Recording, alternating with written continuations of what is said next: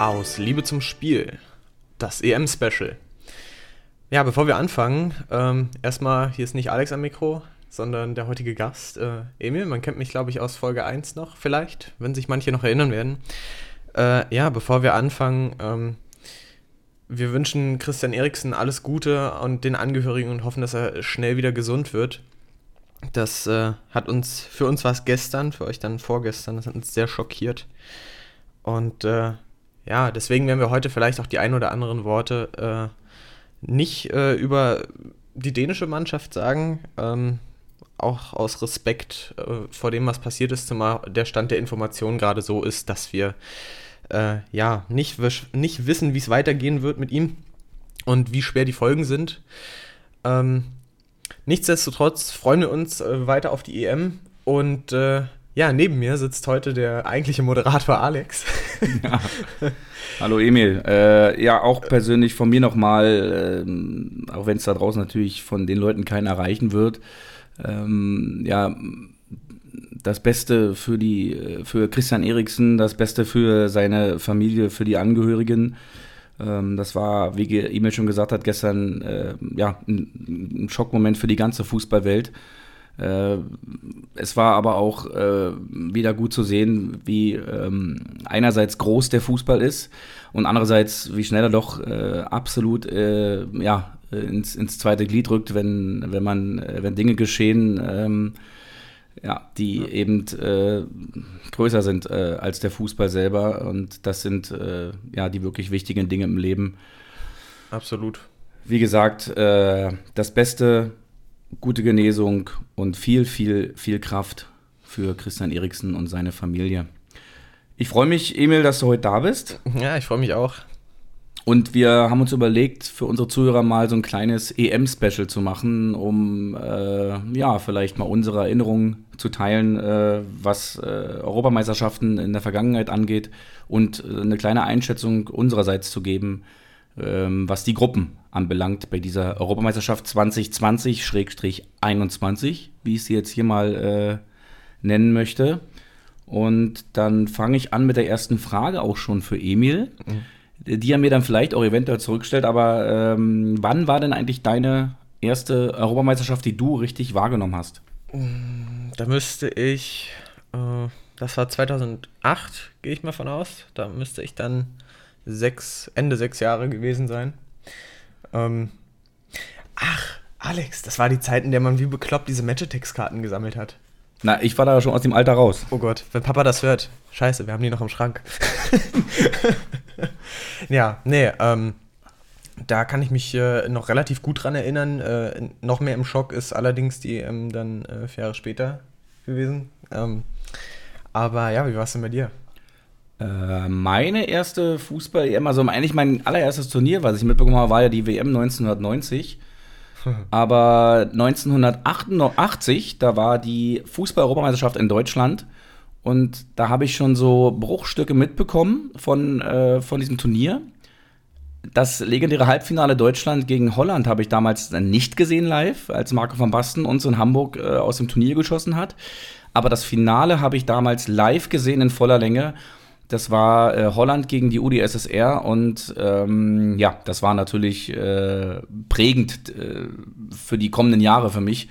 Äh, gerade diese beiden äh, tollen Treffer der Holländer von Ruud Hüllet und äh, das zweite Tor war, glaube ich, auch Tor des Jahrhunderts von Marco van Basten.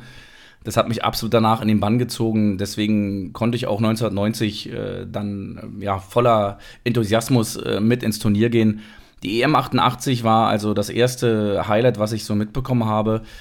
Wenn man äh, das ganze Turnier nimmt, war die äh, EM 92 dann meine erste komplette Europameisterschaft, äh, auf die ich dann auch richtig äh, ja, hingefiebert habe.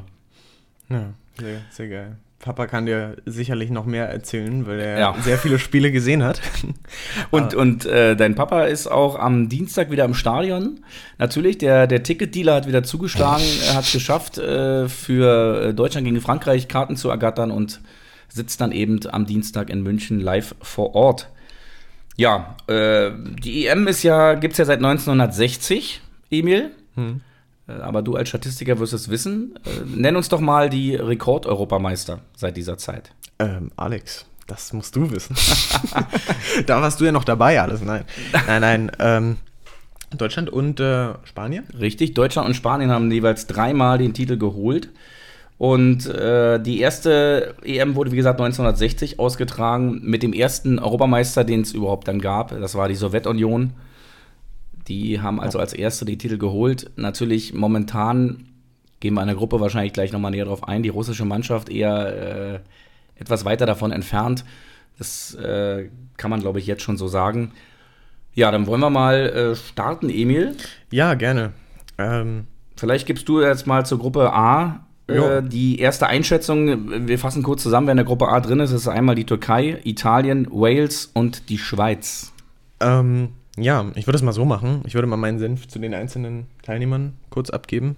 Ähm, wollen wir es erstmal so machen, dass wir einzeln die, die Mannschaften einschätzen und dann äh, sagen, wo wir platzieren? Ja, genau, ja, ja so gut. können wir es machen. Äh, ich will mal mit der Schweiz anfangen. Ähm, also man hat hohe Qualität, äh, hohe Qualität mit eigentlich sehr vielen talentierten Spielern, also Embolo, Shakiri, Shaka äh, oder Sommer auch. Also eigentlich so gute Konstanten, die es jetzt auch schon einige Zeit gibt. Und man muss ja auch sagen, es hat sich auch gezeigt. Ähm, in der Nations League Spanien und Deutschland immer mit dem Unentschieden abgefertigt, soweit ich weiß. Ne? Gegen uns ein 3-3, wenn ich mich nicht erinnere. Äh, wenn ich mich ja, genau, das war ein 3-3. Ja. Mhm. Und äh, sonst, ähm, man sagt irgendwie dem, dem neuen Trainer jetzt, dass er die Diversität im Kader, das ist ja auch viele verschiedene Sprachen ne, innerhalb der Schweiz, äh, dass er das ganz gut ähm, zusammenholt bis jetzt. Deswegen äh, würde man sagen, so das einzige große Problem ist, äh, dass sie extrem viel reisen müssen. Also haben ja kein Spiel in der Nähe, Baku rum und Baku wieder. Also eigentlich ganz schön ordentlich. Setzen sich selbst das Ziel Viertelfinale und ich äh, ja, würde eigentlich später dazu kommen, aber ich kann schon mal vorwegnehmen, ich glaube auch, dass sie das äh, realistisch erreichen können. Die Schweizer. Ja, auf jeden Fall. Da, mir bleibt zur Schweiz äh, eigentlich auch nur zu sagen, ähm, seit, seit Jahren in Entwicklung geht stetig nach oben. Ja. Natürlich auch ganz, ganz viele Bundesliga-Legionäre im Kader. Äh, wir wissen ja jetzt schon, dass das erste Spiel gegen Wales 1 zu 1 endete. Deswegen wird es in der Gruppe mit Italien und der, und der Türkei, äh, in der äh, ja, Italien das erste Spiel gegen die Türkei auch 3 zu 0 gewonnen hat, das ist der Stand, den wir jetzt hier heute haben. Mhm. Äh, da wird es nicht leicht für die, für die Schweizer, äh, denn ich denke, die Türken werden jetzt äh, versuchen im nächsten Spiel auch diese 0 zu 3 Niederlage wieder wettzumachen. Es ist eine super interessante Gruppe, aber wie gesagt, die Schweizer man sagt immer, die Schweizer sind so schön neutral. Äh, also zwischen Platz 2 und 3 würde ich die Schweizer dann schon einschätzen am Ende. Hm. Gut, äh, ich glaube, wir müssen gar nicht drüber reden, wer für uns Gruppensieger wird, oder? Ja. Besonders nach dem, äh, nach dem Spiel gegen Squadra Azzurra. äh, ich war doch überrascht, wie gut sie das gemacht haben, aber ähm, zur Türkei, also ich, ich, finde, die Türkei ist eigentlich immer so eine Kampftruppe, ne? Das hast du, äh, das siehst du auch bei Mannschaften, beispielsweise in der dritten Liga Türkische München, ist auch, äh, gerade in der Hinrunde war das eher so eine Rückrunde, haben sich dann irgendwie ein bisschen selbst aufgegeben. Aber äh, in der Hinrunde immer eine Truppe, mit der du jederzeit rechnen musst, die super bissig gespielt hat und äh, das ähnliche Sachen sieht man auch in der türkischen Nationalmannschaft. Also die ich glaube auch, das war, wenn ich aufhören. Weil du vorhin die EM 2008 angesprochen hast, das war auch die EM, bei der die Türken, glaube ich, auch äh, ein, zwei Mal Last-Minute-Treffer in der 120. Minute äh, erzielt haben. Also äh, die Türkei darfst du niemals abschreiben. Das stimmt. Da wird bis zum, bis zum Schluss äh, äh wird da gekämpft. Das ist echt äh, sehr, sehr vorbildlich. Und es ist jetzt auch eine sehr relativ junge Mannschaft bei, bei den Türken. Allerdings im ersten Spiel fand ich, waren sie mir absolut zu defensiv. Ja, aber die erste Halbzeit über ging es auch relativ gut. Also da hat man noch gesehen, gut, da gab es auch äh, bei den Italienern auch ein paar Spiele wieder irgendwie so die Schwächen. Aber ähm, sonst auch die gesamte Quali über. Also richtig gut gespielt, äh, total eklige Gegner gegen Frankreich gewonnen, gegen Holland gewonnen. Ähm, Niederlande muss man ja sagen, äh, nicht Holland. Und dafür aber wieder gegen, gegen äh, schwache Teams dann schlecht abschneiden. Also gegen Ungarn haben sie, glaube ich, verloren. Ja. Du hast mir jetzt gerade äh, die Ergebnisse mir gar nicht so geläufig, weil natürlich auch durch Corona bedingt ich nicht äh, so diesen Blick auf diese Quali-Spiele hatte. Und Gut, ist ja teilweise auch schon ewig her, ne? Ja. Das muss man ja noch dazu sagen. Und es ist einfach teilweise dann auch, muss ich selbst sagen, zu viel Fußball. Also mhm. auch im Fernsehen, das äh, geht dann so weit. Aber Übrigens auch was, was ich nur mit, äh, mit äh, Recherche dann rausgefunden habe. Ähm, es spielen drei französische Meister gerade in der türkischen Nationalmannschaft beim OSC Lille. Ah, also das wusste ich nicht. Ähm, also, ich sag mal, die Vorzeichen sind gut. Äh, das Ergebnis von äh, gestern war es? Vorgestern. Vorgestern. Vom Vorgestern äh, spricht natürlich dann nicht ganz dafür, aber ich äh, schreibe auch, den, äh, schreib auch die Türkei nicht ab. Ja. Ja, aber es war, äh, und da sind wir jetzt beim, beim, bei der nächsten Mannschaft bei Italien, es war natürlich wie gemalt der Abend. Äh, da ich äh, hatte ja die große Ehre, in Anführungszeichen, äh, 2019 durfte ich nochmal äh, am Stadio Olimpico sein, nicht drin. Das hat sich im Urlaub jetzt nicht ergeben, aber davor, es ist ein magischer Ort. Wir sind 1990 bei unserem ersten, bei meinem ersten Turnier, was ich heute sind wir dort Weltmeister geworden. Mhm. Äh, dieses ganze Feeling in der Stadt, Rom, Italien, Fußball, das gehört einfach äh, wie Arsch auf Eimer zusammen. Äh, Andrea Bocelli äh, mit, seiner, mit seiner wunderbaren Darstellung dort äh, bei, der, bei der Eröffnungsfeier. Es hat einfach alles gepasst die, die, die Fans auf, also von beiden Lagern äh, haben äh, trotz äh, der ja, wenigen Auslastung des Stadions äh, toll, toll performt. Und Italien hat dann auch, vor allen Dingen in der zweiten Halbzeit, auch der, das 1 zu 0 war dieser bekannte, dieser berühmte Dosenöffner. Und danach äh, lief Aber auch einfach. ein schönes Kacktor. Ja, es war ein bisschen unglücklich, aber wo, wo soll er hin? Er konnte nicht mehr Ja. weg. Dann passiert sowas halt. Man muss aber auch sagen, allgemein in der Mannschaft, äh, der, der Umbruch, der jetzt so stattgefunden hat, die alten Spieler äh, teilweise raus, also einige Alsters sind ja noch da, aber ähm, ich glaube, man hat jetzt, also man, man hat in der Reihe auch extrem viel durchgetestet, wer, wer ins System passt und dann auch mal. äh, Außer die Innenverteidigung, die ist, glaube ich, fast 100 Jahre zusammen, aber immer noch Bonucci und äh, Chiellini äh, überragend. Also ganz, ganz groß. Ich weiß nicht, ob da Italien auch in der Nachfolge schon Spieler hat äh, oder ob sie sich noch anstellen müssen, bis die beiden äh, Herrschaften vielleicht mal äh, auf die 50 zugehen. Also es ging wohl nach Leistungsprinzip. So viel äh, wurde zumindest in den PKs geäußert. Und ich glaube, die Italiener sind auch seit über 20 Spielen ungeschlagen. Ne? Die bringen ja auch eine gute Serie mit zu dieser EM. Also es kommt nicht von irgendwoher, dass Italien jetzt die, Ja. die Türkei mit 3 zu 0 geschlagen hat. Ein paar Schwächen sieht man aber noch, finde ich. Also beispielsweise jetzt hier Thema Passspiel gegen die Türkei. Äh, manchmal siehst du noch, dass äh, Alt und Jung nicht ganz perfekt zusammenspielen, aber ich denke mal mit der Zeit, das könnte kommen. Und ich glaube, äh, Italien ist äh, ja definitiv die stärkste Mannschaft dieser Gruppe. Ja. und dann kommen wir zur vierten Mannschaft. Das ist die Überraschungsmannschaft von 2016, der Halbfinalist Wales. Ja. Und ich habe mich, ich habe das Spiel gestern nicht sehen können, aber ich habe mich wieder riesig gefreut, als sie Du, doch Alex, Ausgleich gemacht haben. Niemand hat das Spiel gesehen gestern, außer Leute, die vielleicht im Süden wohnen und noch ORF empfangen. Aber so. äh, das an der Stelle nochmal gesagt. Das ist, das ist ein anderes Thema, was wir hier im Podcast Ja, nicht wir weiter haben sogar Magenta Sport, ja, durch Ah. die dritte Liga und können es trotzdem nicht gucken, weil es auf Magenta TV läuft. Okay. äh, ich, ich habe viele wütende äh, Kommentare gelesen, auch dass Leute ihren Telekom-Anschluss kündigen und äh, auch zu langsam lieber wechseln wollen, weil das, äh, ja. Aber ähm, ja, Wales natürlich äh, mit ihrer Galion Galionsfigur ähm, Gareth Bale, äh, der absolute Anführer dort. Bin selber ja ein großer Fan des, äh, des britischen Fußballs, von daher ähm, Wales, ob ich denke nicht, dass man äh, das äh, von 2016 wiederholen kann bis ins Halbfinale, aber Wales musst du erstmal schlagen. Mich, äh, du äh, siehst, gestern lagen sie auch 1-0 hinten und trotzdem haben sie noch äh, den Ausgleich geschafft, haben Gas gegeben. Also von daher, es ist in der Gruppe für mich läuft äh, folgendermaßen ein, Italien wird Erster werden, da gibt es, glaube ich, keine zwei Meinungen.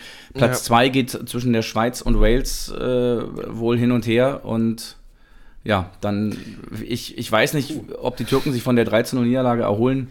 Da bin ich ja gespannt. Also ich habe es ja anders. Ich habe es wirklich anders. Da haben wir ja Unterschiede. Also Italien ist klar. Mhm. Ähm, dann habe ich die Schweiz auf, auf der 2 relativ klar eigentlich für mich. Die Türkei auf der, auf der 3, die aber wahrscheinlich stark genug spielen könnte oder unter den anderen Drittplatzierten gerade so noch da steht, dass sie auch äh, in die Finalrunden kommen. Und für mich ist Wales äh, auf der 4, weil ich glaube, dass sie halt einen Systemnachteil haben. Erstmal sind sie ohne Cheftrainer beim Turnier. Ähm, da gab es irgendeinen, glaube, irgendeinen Rassismus, ich, ich weiß es ehrlich gesagt nicht. Äh, auf jeden Fall ist er nicht dabei. Und sie sind halt immer nur an, äh, eigentlich so an Bale gebunden, also sie haben dadurch halt einen Nachteil. Und sie haben noch Verletzungspech. Ja. Naja. Kommen wir zur Gruppe B. Jawohl, mit Dänemark, Russland, Finnland und Belgien. Ja, auch da wollen wir, wie gesagt, aus, aus Pietätsgründen jetzt nicht allzu sehr auf die dänische Mannschaft äh, eingehen. Es gibt nur so viel zu sagen, dass äh, Dänemark äh, trotzdem eine tolle junge Mannschaft hat. Gestern allerdings natürlich, ich weiß nicht, wie man es werten soll, dann äh, gegen die Finnen 1 zu verloren hat. Das war, wie gesagt, ich will mich dazu jetzt hier nicht äußern, ob es richtig war oder falsch war, das Spiel äh, wieder anzupfeifen. Das war auf Wunsch vom, von Eriksen selbst, also würde ich mal Aber man, ich, ich finde da schon, man hat da gesehen, dass die Spieler also emotionalisiert waren, einfach durch und durch. Und ja. ich meine, dass die natürlich äh, dann nicht mit den Gedanken nur im Spiel sind, ist, ist völlig normal. Wie gesagt, ich, ich werde es hier nicht thematisieren. Wir, wir lassen die Ideen jetzt mal raus. Die Finnen haben gestern, äh, sagen wir mal, auch vor allen Dingen in der ersten Halbzeit, äh, was ja klar war, erstmal sehr, sehr defensiv gestanden, haben das aber sehr ordentlich gemacht, ne, mhm. mit der Leidenschaft eines Underdogs dort verteidigt. Dann hast du diese eine gute Flanke, dann machst du dieses eine Tor und äh, verteidigst das dann mit Mann und Maus noch und gewinnst am Ende 1 zu 0. Äh, ja, für, für, für einen Fußballromantiker natürlich, äh, sag ich mal, Finnland, ja, glaube ich, das erste Mal bei einer Europameisterschaft ja. dabei, eigentlich bekannt für Eishockey äh, oder andere äh, Sportarten. Ähm, der Fußball allerdings dort auch sehr, sehr auf dem Vormarsch, wie ich gehört habe. Ja, das äh, war natürlich nicht vorauszusehen. Sind dadurch natürlich ein Mentalitätswunder, ne? muss man auch sagen. Definitiv. Ist, ist für mich eine große Wundertüte, wie sie es auch die nächsten ja. beiden Spiele machen. Ja. Nach dem gestrigen Spiel sind ja tatsächlich die Karten gar nicht mal so ganz verkehrt, vielleicht auch noch mehr zu machen, auch wenn man das, ja. Ja, da frage ich dich mal, Emil, haben wir denn gestern Abend dann schon äh, vielleicht äh, den kommenden Europameister gesehen? Nein.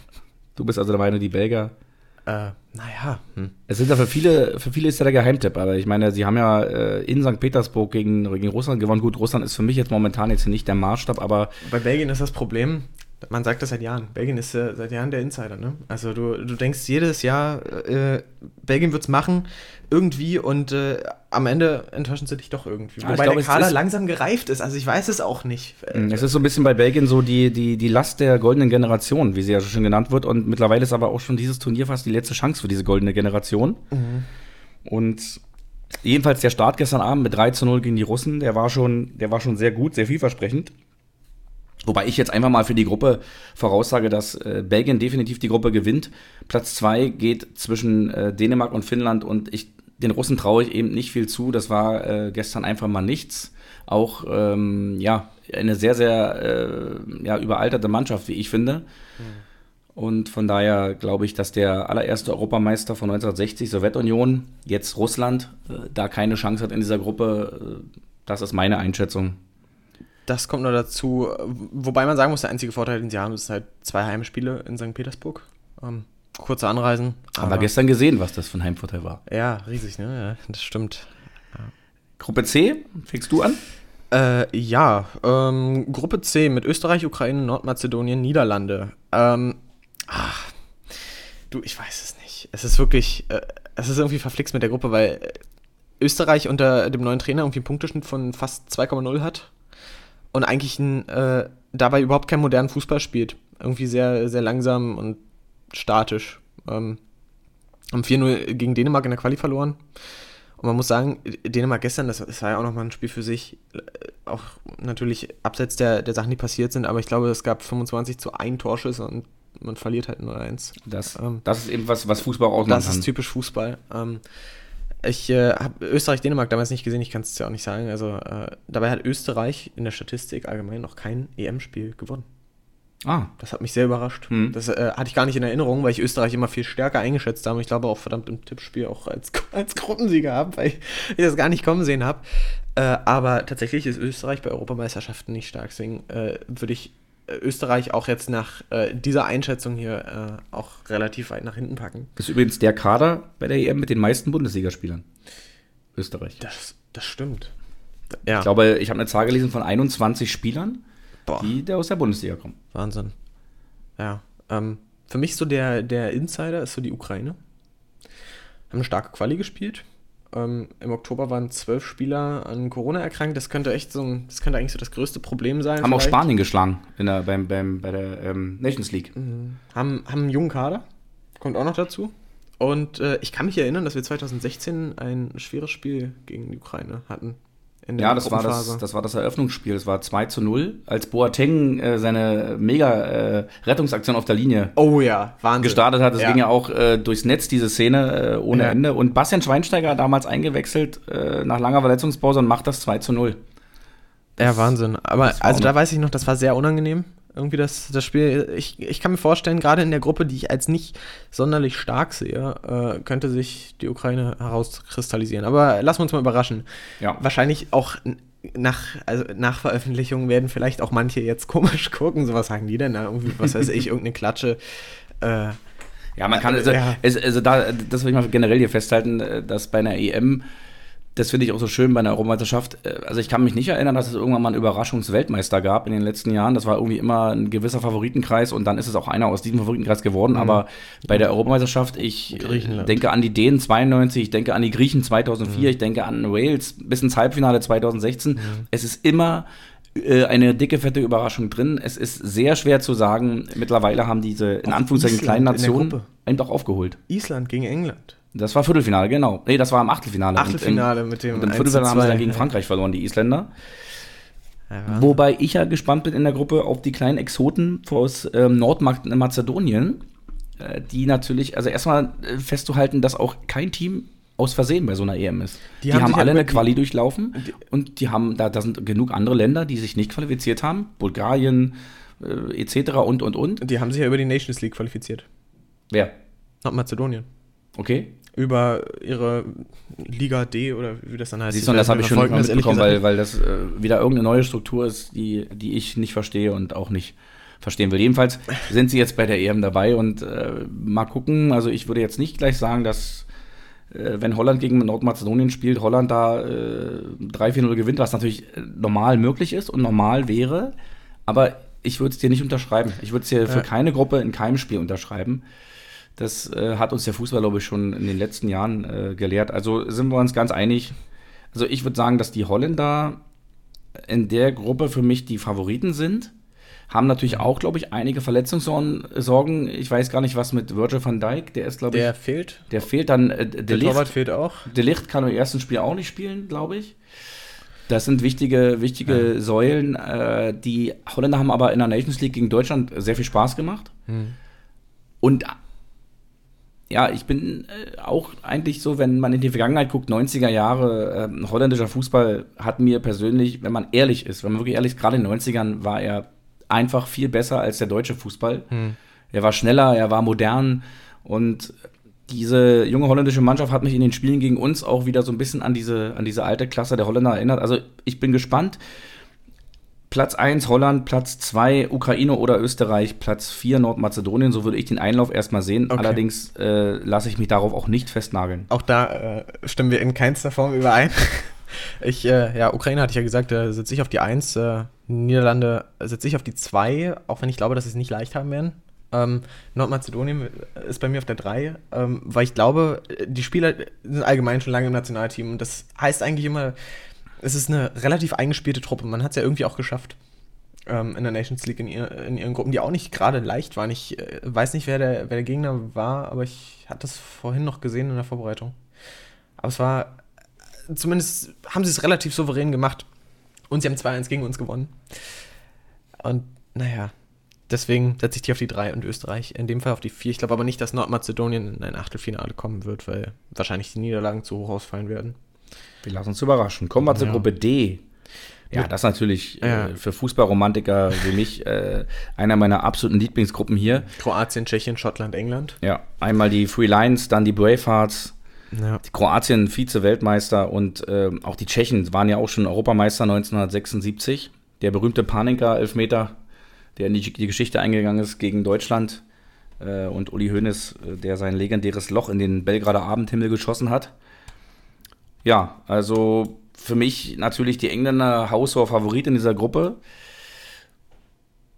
Wobei, ach, es ist äh, auch da wieder schwer. Die Tschechen habe ich auch gesehen gegen Deutschland in der Vorbereitung. Das ist eine junge Mannschaft. Äh, sicherlich vom, von der Papierform her erstmal, äh, in Anführungszeichen, die schwächste Mannschaft in dieser Gruppe. Mhm.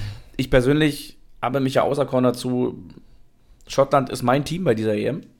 Ja, was ich, was äh, ich in erster Linie wahrscheinlich supporten werde, einfach aus. aus ähm, liebe Grüße an Chris. Liebe Grüße an Chris, genau. Äh, einfach, ja, ich, ich fühle mich irgendwie dieser schottischen Mentalität sehr nah. Hm. Und es wäre an der Zeit, dass auch die Bravehearts mal irgendwie ein geiles Turnier abliefern und vielleicht ins Achtel- oder Viertelfinale kommen. Äh, ich würde es ihnen sogar zutrauen, kann aber allerdings über die aktuelle Mannschaft jetzt wenig sagen. Ich habe sie nicht äh, aktuell oft spielen sehen.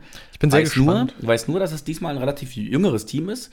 Und, Richtig. und unter anderem auch ähm, Schlüsselspieler bei, von Manchester United und Liverpool kommen. Mit Robertson und ähm, mit, mit äh, McDominay von äh, Manchester United. Also das, da müssen sich die beiden Teams, Kroatien, England, die für mich ja Favoriten in der Gruppe sind, schon anstrengen.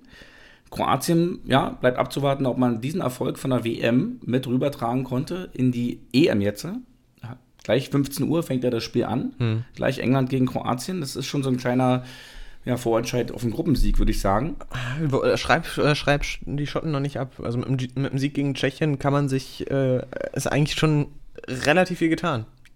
Also ist die Ausgangslage Absolut. gut genug. Also, äh, abgeschrieben sind sie nicht, Emil. Ja, und also bei, bei mir, ich, ich muss ehrlich sagen, äh, England, auch der, also der Gruppenfavorit, wobei England in Turnieren, hm, man muss immer ein bisschen aufpassen, was man sagt, ähm, haben drei Heimspiele, ne? Und wenn es richtig losgeht, haben sie sechs Heimspiele, wenn sie, wenn sie Glück haben, entsprechend. Alle Gruppenspiele in London. Ähm, und ja, Halbfinale, äh, Finale und Achtelfinale, glaube ich, entsprechend des Weges. Ich äh, lege dafür meine Hand nicht ins Feuer. Also auf jeden Fall sind es drei Spiele davon. Während, ich glaube, ich glaube einfach, dass jeder, jeder englische Fan, also, also die Engländer haben ja seit Jahren schon immer gute Mannschaften gehabt und die, die Erwartungen der englischen Fans sind äh, seit jeher immer bei jedem Turnier sehr hoch an die Mannschaft. Ja, wenn aber, du mal Engländer fragst, der wird dir immer sagen, wir gewinnen. Ja, aber auch, äh, ich muss auch sagen, auch zu Recht im Vorfeld eines, eines Turniers, weil auch die Jahre, mein Gott, was haben die für Mittelfeld gehabt? Steven Gerrard, David Beckham, Paul Scholes, äh, Frank Lampard, das war die Creme de la Creme, auch in Europa. Aber sie haben es nie geschafft und ich glaube einfach, dass die Engländer, die englischen Fans vor allem auch hoffen, lasst bloß kein Elfmeterschießen irgendwo ja. äh, äh, uns in die, in die, in die, äh, in den, den Weg kreuzen sozusagen. Äh, dann äh, kann es für die Engländer wirklich weit gehen. Da bin ich, bin ich auch der Meinung. Also die, die spielen gerade einen sehr modernen Fußball. England hat, hat Deutschland in der Entwicklung jetzt definitiv überholt. Ich sage aber immer wieder, es ist ein Turnier und hm. Man muss eben nicht nur zwei, drei Spiele gut spielen, du musst ein Turnier einfach durchstehen von Anfang bis zum Ende. Das ist die Kunst. Da gibt es Höhen und Tiefen und äh, wer am Ende da oben steht, der steht auch nicht bei so einem Turnier aus Versehen da oben, denn das ist dann schon äh, Qualität, die sich durchsetzt. Ich sage, England ist zu unkontinuierlich. Okay. Und fliegt Achtelfinale oder Viertelfinale raus weil sie irgendwas zu aufgeregt machen. Und wir lassen uns überraschen. Wir können ja die Konstellation äh, jetzt noch nicht sehen, äh, gegen wen sie dann spielen. Aber ja, also England für uns die klare Favoriten der Gruppe, dann Kroatien, Schottland, äh, Tschechien. Wie gesagt, wobei mein Herz für die Schotten schlägt. Ich würde es den Schotten sehr, sehr gönnen und äh, mhm. auch dem ganzen Land, dass sie bis äh, mindestens bis ins Achtelfinale kommen. In kommen der Gruppe vielleicht hintergrundmäßig mhm. auch noch wichtig. Ähm, Kroatien und Tschechien haben einen enormen Nachteil, weil die Einreise in Schottland, also wo eigentlich mal das äh, Trainingslager sein sollte, extrem äh, streng ist, beziehungsweise nicht nur die Einreise selbst, sondern äh, gibt es dort einen Fall, muss die gesamte Mannschaft in Quarantäne.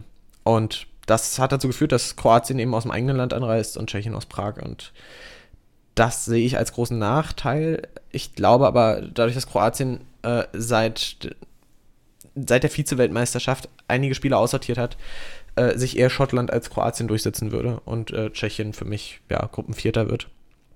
Aber ja, wir sind mal sehr gespannt, würde ich sagen. Und gerade heute nach dem Auftakt. Kommen wir, kommen wir zur Gruppe E wie Emil. Ich nenne sie die Wundertütengruppe. Ja, die, ja? Ich, nenne, ich nenne sie die Emil-Gruppe. äh, Spanien, Schweden, Polen, Slowakei. Ehrlich gesagt kann ich keinen davon richtig einschätzen. Also. Schweden ja. ohne Ibrahimovic. Ähm, das stimmt. Ich Schweden, weiß nicht, sagt das was aus oder nicht? Äh, Schweden ist für mich der Gruppenfavorit. Äh, tatsächlich. Im Gegensatz zu Spanien, wie es vielleicht einige andere äh, getippt hätten. Ich sehe Schweden äh, mit dem großen Vorteil, dass es wieder ein eingespielter Kader ist und der Kader allgemein gut ist. Du hast einige, einige Namen. Sie hat ein bisschen Corona-Pech und ich glaube nicht, dass äh, Ibrahimovic.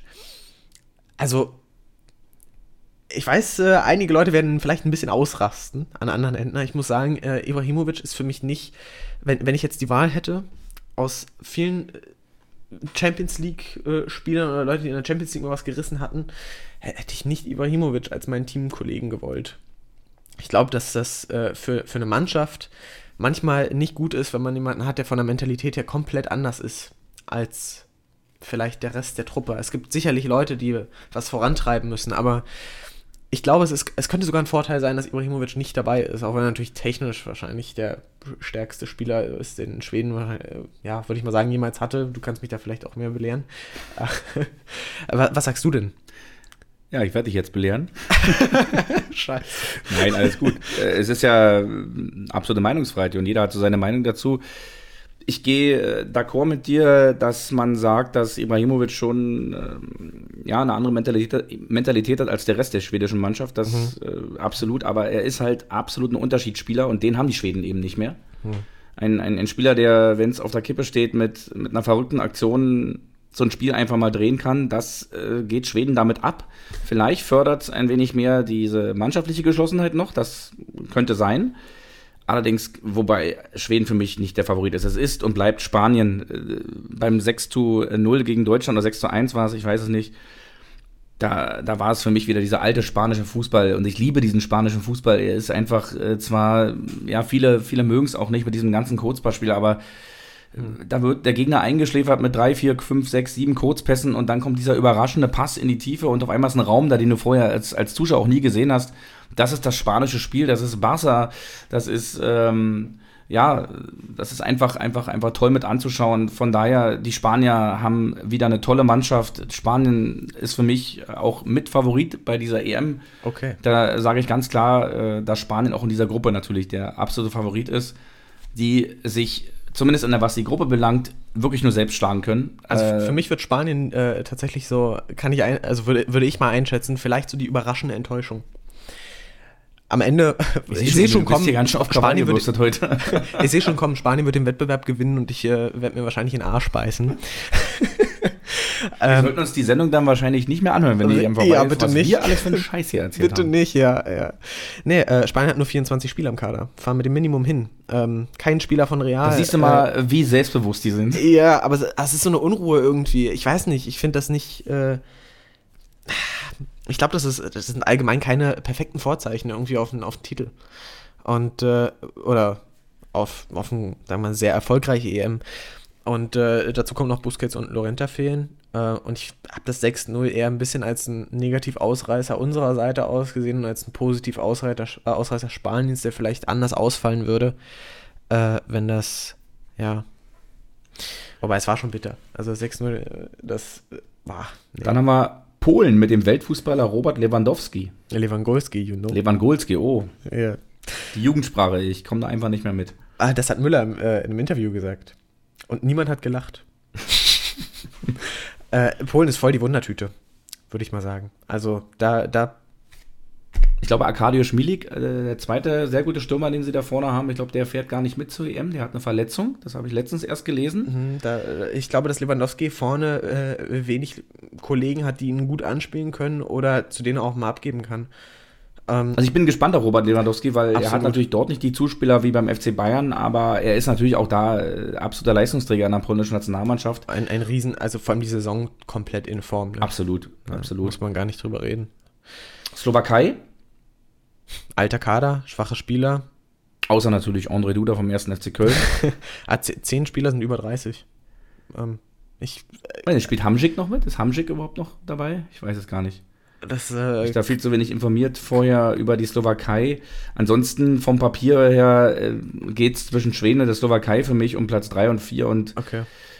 Spanien und Polen sind für mich die Favoriten hier, also Spanien ganz klar auf Platz 1 und Polen auf Platz 2, dann die Schweden, dann die Slowaken. Aber wie gesagt, Fußball. Tausche Spanien mit Schweden und was? Fußball ist ein Glücksspiel. Das stimmt. Ähm, zur Slowakei noch äh, haben relativ überraschende Ergebnisse erzielt. Manchmal also gegen schwache Teams schlecht und gegen gute Teams gut gespielt. Also. Ich erinnere dich an meine Aussage von vor drei, vier, fünf Minuten. Es ist keine Mannschaft umsonst bei diesem Turnier. Richtig. Also ich glaube nicht, dass es hier ein mega schwaches Team gibt. Kommen wir zur Gruppe F, ja. die sogenannte, darf man das hier noch sagen, Todesgruppe? Frankreich, Deutschland, Portugal, meine Herren, das ist ja eigentlich fast, wenn Ungarn nicht drin wäre, wär das, könnte das auch ein komplettes Halbfinale-Ansetzungsszenario äh, sein Absolut. in dieser Gruppe. Absolut. Und es ist ja dank des Modus auch, äh, auch möglich. Ah, erzähl Oder? uns dazu mehr. Äh, also, zumindest die, oder ist es möglich? Ich weiß nicht. Äh, man müsste sich mal den Turnierbaum nochmal angucken, das kann ich hier gar nicht sagen. Weil äh, ich weiß nicht, ob die auf Platz 3 nicht irgendwann auf die eigenen Gruppengegner nochmal treffen. Das habe ich übrigens noch bei keinem Turnier gemacht. Also das, das, das reizt mich null, diesen Baum durchzuspielen. Gegen wen könnten wir jetzt und müssten wir, wenn wir da, diese ja. habe ich noch nie gemacht mich und, nicht werde ich auch nie machen. Aber Emil, du bist äh, hätte ich mal gemacht. Du bist dann einfach Statistiker mit Leidenschaft. Du guckst eigentlich jetzt sowas Verdammt, an. Dann hätte ich sie sagen können. Mist, okay, gut. Also äh, das wissen wahrscheinlich die Zuhörer besser. Aber äh, auf jeden Fall äh, können wir alle drei im Achtelfinale sehen. Das die, ist schon mal. Kannst du sehen, das weiß ich jetzt nicht. Die Ungarn spielen die ihre Spiele in Budapest alle? Ähm, Weil die haben ja maximale Auslastung in ihrem Stadion. Und die hätten natürlich dann, äh, was den Support angeht, den entsprechenden Heimvorteil. Dann schon ähm, einen ganz schön Heimvorteil. Ich glaube, dass mindestens zwei Spiele, wenn nicht sogar alle in. Äh, Na, ich weiß nicht, gegen Deutschland nee, spielen sie gegen nicht, Deutschland? Natürlich nicht. Ich glaube, dann spielen sie zwei Spiele zu Hause. Ja. Hm. Das könnte für die Ungarn in der Gruppe vielleicht hilfreich sein. Wobei Frankreich, Deutschland. Portugal, für Ungarn ist es einfach eine Nummer zu groß. Für die ist es schön dabei zu sein, mal wieder bei einem, bei einem Turnier. Ich müsste lügen. Die waren aber 2016 auch dabei das bei stimmt. der EM. Und waren nicht schlecht. Und ich glaube, die waren sogar im Achtelfinale. Die waren gar nicht mal so mhm. schlecht, die Ungarn. Ein bisschen überrascht. Aber ich glaube, allerdings, allerdings in dieser Gruppe sehe ich, da, sehe ich da kaum eine Chance für Ungarn. Äh, vielleicht äh, wären es knappe Ergebnisse und sie, sie halten gut mit, aber am Ende werden die jeweiligen Gegner gewinnen. Da bin ich mir mhm. ziemlich sicher. Was sagst du zur deutschen Kadermischpoke? Tja, wieder wie jedes Mal bei einer, bei einer äh, Veröffentlichung von einem deutschen Kader vor einem großen Turnier ist natürlich viele Überraschungen mit bei. Mhm. Äh, Jonas Hofmann von, von Gladbach, das mhm. war Günther von Freiburg, hatte keiner auf der Rechnung. Hat aber eine saustarke Saison gespielt. Hat er gespielt. Äh, ja. Dass man Freiburger dabei ist, das finde ich, find ich ganz toll und, und, und freut mich wirklich sehr. Mhm. Ja, ansonsten die. Hummels und Müller, deine Meinung? Ja, das äh, Hummels und Müller ist nochmal so eine, so, eine, so eine Geschichte, was dazu beigetragen hat, dass ich nach den Schotten dann doch noch für Deutschland auch bin. Ja, nee, das, das klingt jetzt ein bisschen hart, das meine ich gar nicht so böse, aber mir, mir haben so ein bisschen Identifikationsfiguren gefehlt. Toni Kroos natürlich noch. Ja. Aber ansonsten, ja, hat sich das ganze Gebild der Nationalmannschaft auch sehr, sehr weit von, von, von mir persönlich entfernt. Aber ge gegen Lettland muss man sagen, fand ich, hat man schon gesehen, dass so ein bisschen Mentalität wieder da war durch Müller und durch Hummels. Absolut, also das, das sind natürlich Spieler, gerade gerade Thomas Müller mit seiner ganzen Art und Weise, Hummels, der sicherlich auch mit seiner Erfahrung da hinten definitiv weiterhilft. Wir haben viel Tempo im Spiel mit äh, äh, Sané oder wie äh, Jogi Löw auch gerne sagt, Leroy Sane. äh, und äh, äh, Serge Gnabry haben wir äh, jede Menge Power auf den Flügeln. Äh, das, mhm. glaube ich, ist bei keinem Turnier bei, bei, von Deutschland bisher mal so, so krass gewesen wie jetzt. Äh, ich, ja. Du musst natürlich gucken, ne, ob, ob sie die PS auf die Straße bekommen. Äh, Gerade äh, gegen so Mannschaften wie Portugal, die ja auch defensiv, äh, ganz, obwohl Portugal, Portugal wiederum uns bei Turnieren eigentlich relativ gut liegt. Es, äh, ja, bei der WM 2014 haben wir sie erstmal gleich 4 zu 0. Wenn man nochmal Philipp Lahm angerufen hätte für eine erfolgreiche, sehr hohe Ein-Mann-Mauer, ja, genau. wir auch den Ronaldo wieder im Griff haben. aber ich, ich muss ehrlich sagen, also also es ist also Deutschland ist natürlich mit Frankreich die äh, Favoriten, aber Portugal der der amtierende Europameister darf man nicht vergessen, ne? ist ein amtierender Europameister. Sicherlich damals etwas überraschend im Finale gegen Frankreich gewonnen, aber würdest du uns wirklich eine, eine Favoritenrolle zusprechen in der Gruppe irgendwo? Also ich muss sagen, also nach der seit den letzten äh, drei, also ich würde drei Favoritenrollen zu äh, Portugal, Frankreich und Deutschland, denn jeder von den dreien kann es machen. Mit, mit anderen Worten, wir schreiben Ungarn einfach mal komplett raus. Es tut mir leid für die Ungarn, ja, aber es, es wird, also ich meine, das wäre absolute Fußballromantik und das wäre absolut Wahnsinn, wenn Ungarn in dieser Gruppe ins Achtelfinale kommt. Das, äh, ja, absolut, das unterschreibe ich sofort. Ich, äh, aber ich, wie gesagt, ich, äh, ich, sehe es nicht, da müssten schon viele, ähm, da müsste die Kausalitätskette so lang sein. Äh, also nein, das glaube ich nicht, dass das, dass das passieren wird, Emil. Also für mich in dieser Gruppe eindeutig, äh, ja, die drei Favoritenrollen sind geklärt. Portugal, Frankreich und Deutschland. Wer da erster, zweiter oder dritter am Ende wird, will ich jetzt hier nicht sagen. Wir haben natürlich, was ich sehr gut finde, gleich das erste Spiel gegen die Franzosen. Das heißt also, äh, es, du bist sofort drin, du musst sofort. Ähm, du musst eigentlich sofort abgeschlagen, wenn du verlierst. Na, das auch nicht, aber. Ich freue mich als Zuschauer einfach darauf, dass ich, dass es nicht so ein Spiel zum Warmmachen wird, wie zuerst gegen Ungarn, sondern gleich Frankreich. Es könnte wieder so eine Kackgruppe werden, wo halt drei Mannschaften sechs Punkte haben. Und dann entscheidet deine Tordifferenz äh, darüber, ob du Erster oder Dritter wirst. Vielleicht machen es die Portugiesen ja nochmal wie 2016 mit dem dritten Platz in der Gruppe mit drei Unentschieden und dann äh, wurschteln die sich bis ins Finale durch. Mhm. Wir wollen es mal äh, nicht hoffen.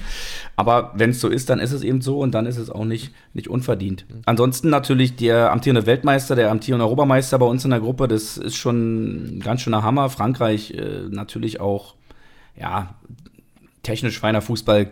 Mbappé ist eine Augenweide. Absolut der neue äh, Thierry Henry für mich auch. Hm. Und äh, um ihn herum auch, ist eine gute Mischung, glaube ich, bei den Franzosen. Auch jung, aber auch ein paar erfahrene Leute. Mittlerweile zähle ich auch Paul Pogba zu einem der erfahreneren ja. Äh, Fußballer, der für mich immer weit, weit überbezahlt war. Aber jetzt auch wieder bei Manchester United schon äh, eine tragende Rolle spielt und jetzt so langsam ja, wie so ein guter französischer Wein. Er kommt jetzt so, wieder so ein bisschen älter und jetzt wird er richtig gut. Jetzt, jetzt fängt er an, wirklich richtig gut zu werden. Die, die Breite, äh, Paul Pogba. Die Breite im Kader ist irre, oder? Also, ja, absolut. Was da für Spieler sind, eigentlich ist jeder Name. Also Frankreich und England äh, sind momentan, glaube ich, die beiden Länder.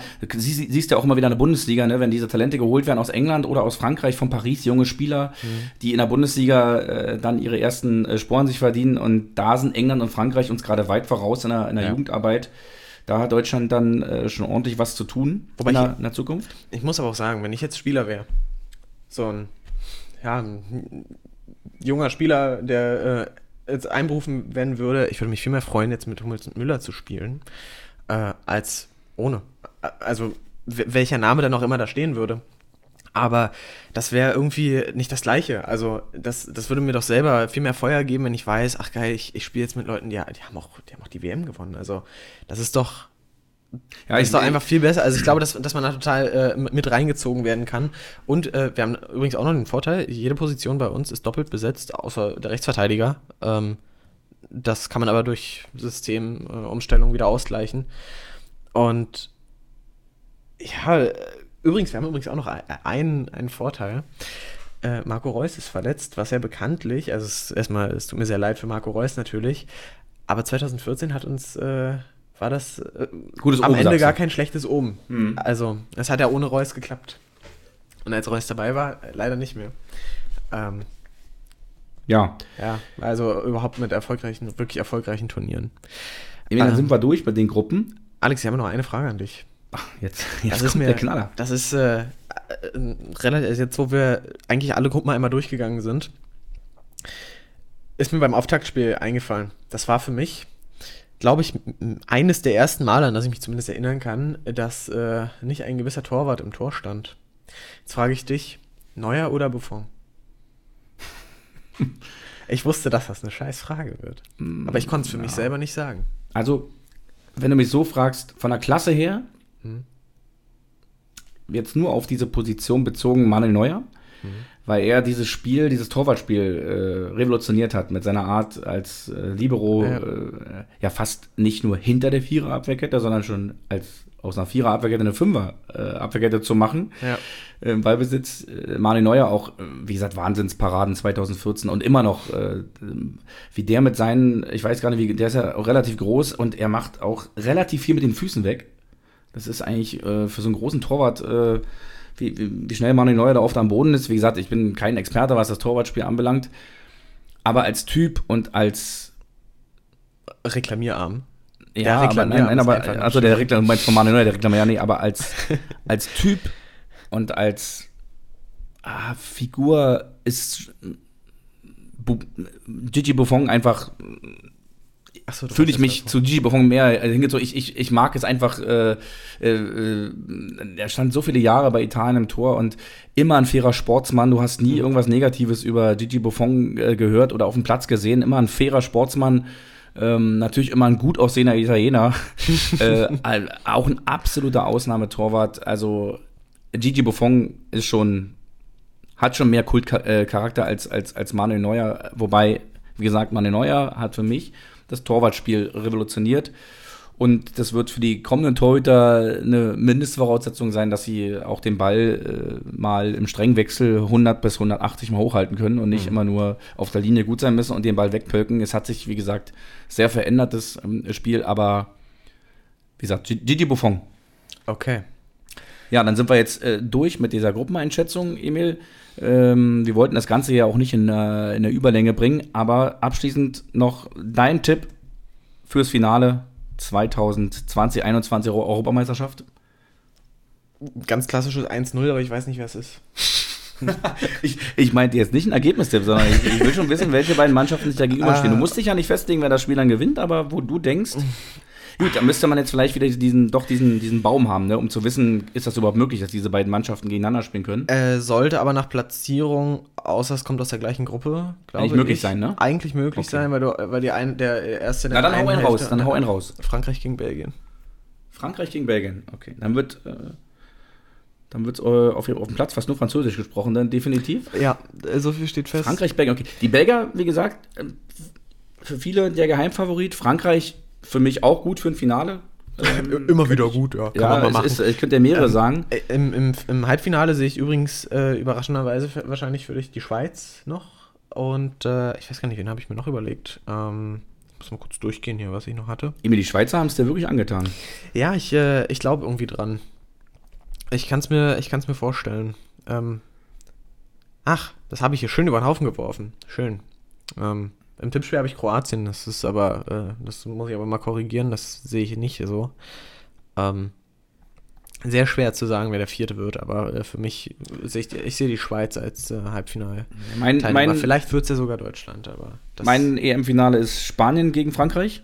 Ja, und du siehst die Spanier. Und das ist dann äh, die Blaupause äh, auf 1984. Mhm und Frankreich gewinnt mit 2 zu 1. Ach, tatsächlich. Ich hätte jetzt gedacht. Aber aus vom, also wenn, wenn das Spiel wirklich so zustande kommen würde, das Finale, ich wäre mhm. für Spanien. Mhm glaube aber, dass die Franzosen das machen. Ich hätte ja gedacht, dass äh, die, die Liebeserklärung an Spanien vorhin. Äh, das, Nein, eigentlich ist das eine Liebeserklärung an Schottland, aber äh, wenn ich jetzt die sage Schottland in, im EM-Finale, dann würde mich hier keiner mehr als Fußball-kompetenten äh, Moderator vor, wahrnehmen. Das passiert jetzt. Nach der Podcast-Aufnahme. Das würde passieren. Das wäre wirklich Wahnsinn. Da ist der Wunsch der Vater des Gedanken, aber. Also Frankreich gegen Spanien. Wie 84 und die Franzosen gewinnen mit 2 zu 1. Und größte Überraschung und größter Flop. Was ist es? Die größte Überraschung äh, könnten die Finnen werden. Hm. Ganz ehrlich. Hm. Der größte Flop. Das ist schwer. Natürlich, es ist schon gespielt, ein Spiel. Die Türken, da habe ich mir wirklich mehr erwartet. Also als 0 zu 3 gegen Italien. Aber der größte Flop. Da muss ich jetzt mal ein großes Team. Der größte Flop könnten auch die Engländer sein. Hm. Da sind auch sehr, sehr, äh, sehr, sehr hohe Erwartungshaltungen. Ich hätte jetzt auch sonst, vielleicht, wenn noch kein Spiel stattgefunden hätte, hätte ich vielleicht auch gesagt, vielleicht auch Belgien. Aber Belgien hat es gestern eindrucksvoll unter Beweis gestellt. Bei den Erwartungshaltungen musst du ja differenzieren. Ähm, erwartest du jetzt als Engländer, dass das Turnier gewinnst oder als Außenstehender, dass England irgendwann in irgendeinem Elfmeterschießen, Achtelfinale, Viertelfinale ausscheidet? Weil dann wäre für mich England gar kein großer Flop, weil ich rechne eigentlich damit, dass England gar nicht so weit kommt. Ähm, ich, ich, ich dagegen würde, würde eher sagen, der größte Flop für mich ist, anders als dein, du, du siehst im Finale Spanien, mhm. ähm, weil ich glaube, dass, äh, ja, warten wir einfach mal ab. Ich kann es mir nicht vorstellen, dass es, äh, nun haben wir noch gar kein Spiel gesehen, da haben wir natürlich bei anderen Gruppen einen größeren Vorteil, jetzt mit Finnland überhaupt den ersten Sieg zu sehen. Ich hätte Finnland wahrscheinlich nur einen Punkt aus der Gruppe irgendwie zugetraut. Äh, höchstens mal, wenn sie gut defensiv spielen, vielleicht gegen Dänemark gerade. Ähm. Wobei natürlich immer wieder mit Respekt dieses Finale, äh, dieses Ergebnis zu sehen ist. Selbstverständlich. Äh, äh, zur, zur dänischen Nationalmannschaft. Ne? Nun ist die Ausgangslage natürlich eine andere. Also äh, hat Finnland auch noch eine Chance, äh, tatsächlich in ein Achtelfinale zu kommen. Rechnerisch äh, hätten sie auch mit einer Niederlage gehabt, aber ähm, ja, so ist natürlich erstmal, es waren eigentlich fest eingeplante Punkte für Dänemark. Ähm, ja, und Emil, du, da, da du ja auch hier heute eröffnet hast, darfst du jetzt gerne auch die Sendung abmoderieren? Äh, gut. Äh, gut. Die Sendung war gut. Äh, ja, die Sendung war gut. Ähm, nein, ich, äh, ja, ich bedanke mich vielmals fürs Zuhören. Schaut auch gerne mal auf ausliebe zum Spiel-podcast.de vorbei. Da kommt ihr eigentlich zu allen Streaming-Diensten, die da so sind. Ähm, beachtet aber, dass es auch durchaus mal dauern kann. Ähm, genau, übrigens, ihr sprecht gerade mit dem äh, Verantwortlichen da für diese Technikkacke. oh Gott. Emil, mein Techniker. Ja, äh, genau, also schaut da gerne vorbei. Äh, auf Patreon gibt es übrigens auch Exklusivinhalte. Ähm, zukünftig dann irgendwann und äh, auch über die Seite und auch über GoFundMe könnt ihr uns über, äh, auch unterstützen. Und Aber ja, da, dazu müssen wir erstmal noch ein bisschen abliefern, Emil. Richtig. Müssen da, uns Leute unterstützen. Und äh, ja, wir bedanken uns vielmals fürs Zuhören, äh, hoffen auf eine tolle Rest-EM und verweisen ganz kurz nochmal auf den nächsten Freitag, denn dann kommt von unserer normalen aus, also von unserer normalen aus Liebe zum Spiel-Reihe, kommt Folge 5 ähm, auf eure Ohren. Ja, da dies, dies die Folge ist dann wieder am Freitag oder ab Freitag um 16.30 Uhr online. Bis Genau. dahin wünschen wir euch auf jeden Fall tolle EM-Spiele, eine tolle Stimmung. Ja, Emil, und du kommst jetzt gut nach Hause Jo. und Und du bist schon zu Hause? ich bin schon zu Hause und ich freue mich jetzt auf England gegen Kroatien. Sehr gut. Ja. Ähm, Auf die Schweiz im EM-Finale. Bis gut. dahin. Und ich habe noch, äh, noch äh, an, an, an das Zukunfts-Ich. Ich habe Angst, mir das nochmal anzuhören, wenn die EM rum ist. Gerade mit Spanien bin ich ja sehr. Äh, wenn Spanien das Ding gewinnt, ne? Ich, ich kann mir das nicht mehr anhören. Das geht nicht. okay. Verdammt. Okay. Na gut, dann äh, ja, bis zum nächsten Mal und auf Wiedersehen. Auf Wiedersehen.